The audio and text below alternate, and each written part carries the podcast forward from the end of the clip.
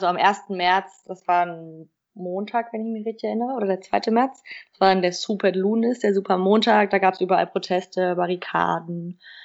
Äh, und dann die ganze Woche eigentlich bis zum 8. März. Und der 8. März, der Weltfrauentag, war einer der größten Protesttage eigentlich seit der seit 1990, seit dem Ende der Militärdiktatur. Und dann gingen die Proteste eigentlich weiter, fast jeden Tag bis Mitte März ungefähr. Und ich weiß nur, als ich, ähm, ich glaube, es war am 13., das war ein Freitag, weil Freitag ist immer der große Protesttag, da ist immer richtig viel los.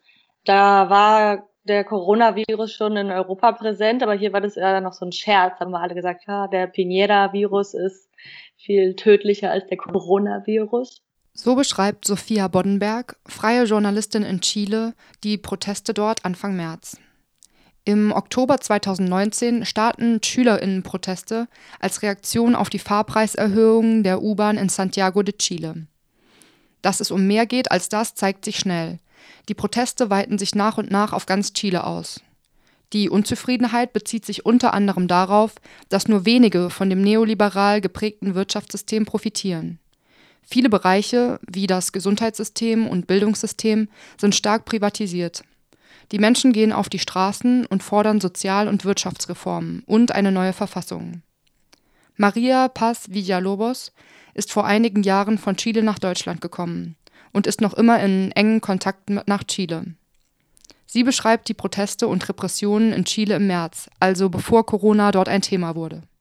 Die Bewegung war super hoch und super stark und unter äh, massiven, massiven und systematischen Menschenrechten äh, Verletzungen auch. Äh, damals gab es äh, in der Moment schon ungefähr 4000, fast 5000 Menschen mit äh, riesigen Verletzungen, von denen auch fast halbe Millionen Menschen mit Augenverletzungen oder absolute verlorene Augen. Eigentlich waren für März und April weitere massive Demonstrationen geplant. Aber Anfang März gab es in Chile die ersten mit Corona infizierten Menschen. Mitte März hat dann die Regierung Präsident Piñeras öffentliche Veranstaltungen mit mehr als 50 TeilnehmerInnen verboten, Ausgangssperren verhängt und den Ausnahmezustand erklärt. Maria Paz Villalobos berichtet, wie die Protestbewegung und die Regierung auf die Corona-Pandemie reagiert und wie sich die Protestformen verändern. Ja, äh, genau. Nach der 8. März, eine Woche später, würde die Pandemie herausgekommen. Ne? Und viele, die Bewegungen haben ihre Menschen aufgerufen, selbst in Quarantäne zu gehen und die Protesten äh, ein bisschen pausieren, damit die Leute selber sich schützen konnten. Und das war richtig, äh, meiner Meinung nach. Und noch war in Konkordanz mit, die, mit was diese Bewegungen geplant haben. Weil, weißt du, andere, andere ähm, Protestformen oder Arten in Chile war die, die Selbstorganisation von den Menschen. Und das heißt, in jeder Filter, in jedem Kinderspielplatz, in jedem kleinen Dorf und äh, auch in regionalen Bereichen sind die Leute zusammengetroffen, um sich zu fragen, wie wollen wir unser Land für die Zukunft. Und dies, die waren die Assembleas Territoriales äh, und die waren auch andere Proteste Methode und Selbstorganisationsantworten über die, über die Null Antworten von der Regierung. Das heißt, wenn im März die Menschen noch voll auf der Straße waren, viele Bewegungen ruften ihre, ihre Leute auf, um sich zurückzuziehen, damit die Reflexion über die Forderungen zusammenfassen konnten und ein bisschen einen Schritt weiter damit machen zu können. Und ähm, sind die Menschen in Selbstquarantin gegangen. Äh, der Piñeras Regierung hat nur repressive Methoden gezeigt als, als, ähm, als Schutzmaßnahmen. Das heißt, die Menschen sollten nicht mehr sich mehr als 50 Menschen sich treffen und solche Dinge.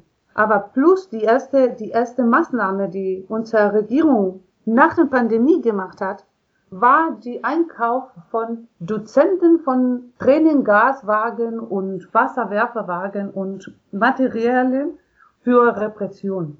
Und das zeigt, wo die Interessen für, für die Regierung waren. Genau, so die Protesten sind so weitergegangen von zu Hause. Das ist Topschlagen am Abend. Nach jedem Diskurs oder nach jeder Rede von Pinera, äh, jede Stadt macht das selber. Topschlagen von zu Hause. Die Protestbewegung ist auch online gegangen und viel findet über Videokonferenzen und soziale Netzwerke statt. Die meisten, also die sagen wir meine Nachbarschaftsversammlung, die ruft eigentlich nicht zu Protest auf, sondern die sagt, es ist besser zu Hause zu bleiben, damit wir uns beschützen, weil eben das Gesundheitssystem hier so schlecht ist und man natürlich vermeiden sollte, die Ansteckungsgefahr zu erhöhen und dass es besser ist, ähm, die Casa de Lasos an den Fenstern zu machen oder ja im Moment auch die Forderungen zu vertiefen, zu reflektieren, ähm, Diskussionsrunden zu veranstalten, sich zu informieren und dass ähm, die Straßenproteste erst noch ein bisschen, ein bisschen warten sollten. Aber ja, da teilen sich die Meinungen, weil leider ist die Straße halt in Chile der einzige Ort, wo man wirklich politisch Einfluss nehmen kann. Oder es war in den letzten Monaten der einzige Ort. Und ähm, wenn man nicht auf die Straße gehen kann, ist es irgendwie sehr schwierig, die Politik zu beeinflussen. Der in Santiago de Chile gelegene Plaza de Italia wurde von den Protestierenden zum Plaza de la Dignidad, also Platz der Würde, umbenannt und war ein zentraler Ort bei den Protesten. Maria Paz Villalobos und Sophia Boddenberg berichten, wie sich dieser Platz und die Proteste dort verändert haben. Es passiert oft, äh, dass die Menschen wieder auf Plaza Dignidad zu protestieren gehen. Sie versuchen, ein paar Maßnahmen zu halten, äh, nicht alle, das heißt Abstand oder so.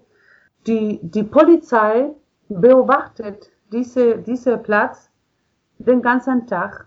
Am Morgen und am Abend kommen viele, viele, viele Polizeiwagen und die stehen nur, nur da. Und das heißt, wenn die Menschen zu protestieren jetzt kommen, die, die sind eher wenige Menschen, und die in absolute, äh, absolute Ruhe die Protesten machen, äh, die, die, sind, die sind hart Repress äh, die, die kriegen hart Repression heutzutage wieder. Genau.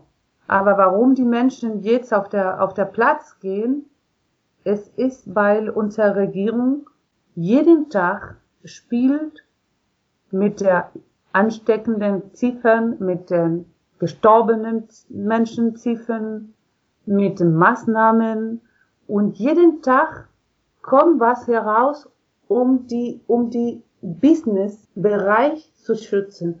Aber nicht alles, nicht ganzen, nicht die ganzen Wirtschaften, sondern die nur die für die Elite ist. Und das ist sehr offen und das ist, äh, das bringt viel Wut in den Menschen heutzutage, weil die ganzen Maßnahmen, die die Staat gemacht hat, das heißt die Hilfe für kleine Geschäfte oder für Familien, äh, ein bisschen Geld, alle ist sehr schlecht gebaut und es geht für die Reichen. Und am Sonntag hätte eigentlich das, das, das Referendum stattgefunden, das Verfassungsreferendum über die neue Verfassung abzustimmen. Das wurde jetzt aber auf Oktober verschoben. Und es gab trotzdem auch ein paar kleine Proteste am Plaza Dignidad von Leuten, die auch mit Schutzmasken protestiert haben und die hatten sogar so komplette Schutzanzüge an. Aber das, die Polizei ist den ganzen Tag an dem Platz und die haben auch zum Beispiel die Statue angemalt. Die wurde halt früher von den Protestierenden immer mit ähm, Sprüchen besprayt oder so. Und die ähm, Regierung hat die jetzt wieder angestrichen und beschützt jetzt diese Statue permanent mit einem riesen Polizeikontingent. Und da wurden jetzt auch am Wochenende ganz viele Leute festgenommen. Und die Regierung hat sofort gesagt, dass die Protestierenden äh, nicht solidarisch sind und keine Empathie zeigen für die, für die Coronavirus. Äh, Pandemie und die Regierung nutzt das halt voll aus, um die Proteste, um die, die Bewegung unter, unter zu drücken, aber das klappt halt nicht so wirklich, weil die Leute sind zwar zu Hause, aber die politische Meinungen sind ja immer noch da und die Unzufriedenheit mit der Regierung ist immer noch da und das lässt sich auch nicht so einfach abstellen. Und währenddessen werden die Shopping Malls wieder geöffnet und viele Leute müssen auch weiter zur Arbeit fahren. Also es ist ähm, irgendwie total unverhältnismäßig. Abgesehen von diesen vereinzelten Demonstrationen bleiben die Straßen in Chile in Zeiten von Corona leer von Protesten. Die politischen Maßnahmen und Reaktionen der Regierung in Bezug auf die Corona-Pandemie verstärken jedoch nur die Unzufriedenheit der Bevölkerung. Genau, also ich würde sagen, dass die Energie auf jeden Fall noch da ist und die Leute sind auch immer noch unzufrieden. Ich würde sogar sagen, noch unzufriedener als vorher, auch weil die Regierung die ganze Coronavirus-Krise so richtig schlecht managt und ähm, zum Beispiel Unternehmen erlaubt hat, den Arbeitern keinen Lohn zu bezahlen oder sie zu entlassen, wenn sie wegen des Coronavirus nicht zur Arbeit gehen können. Deswegen gibt es jetzt schon mehr als eine Million Arbeitslose und das, das Gesundheitssystem ist ja hier auch ähm, sehr stark privatisiert. Das öffentliche Gesundheitssystem ist total unterfinanziert. Es gibt zu wenig Leute, zu wenig Mitarbeiter, zu wenig medizinische Produkte und Mittel. Deswegen staut sich eigentlich noch mehr Unzufriedenheit an und ähm, jetzt ist halt kein Katalysator mehr da, um das ähm, die ganze Wut rauszulassen auf der Straße.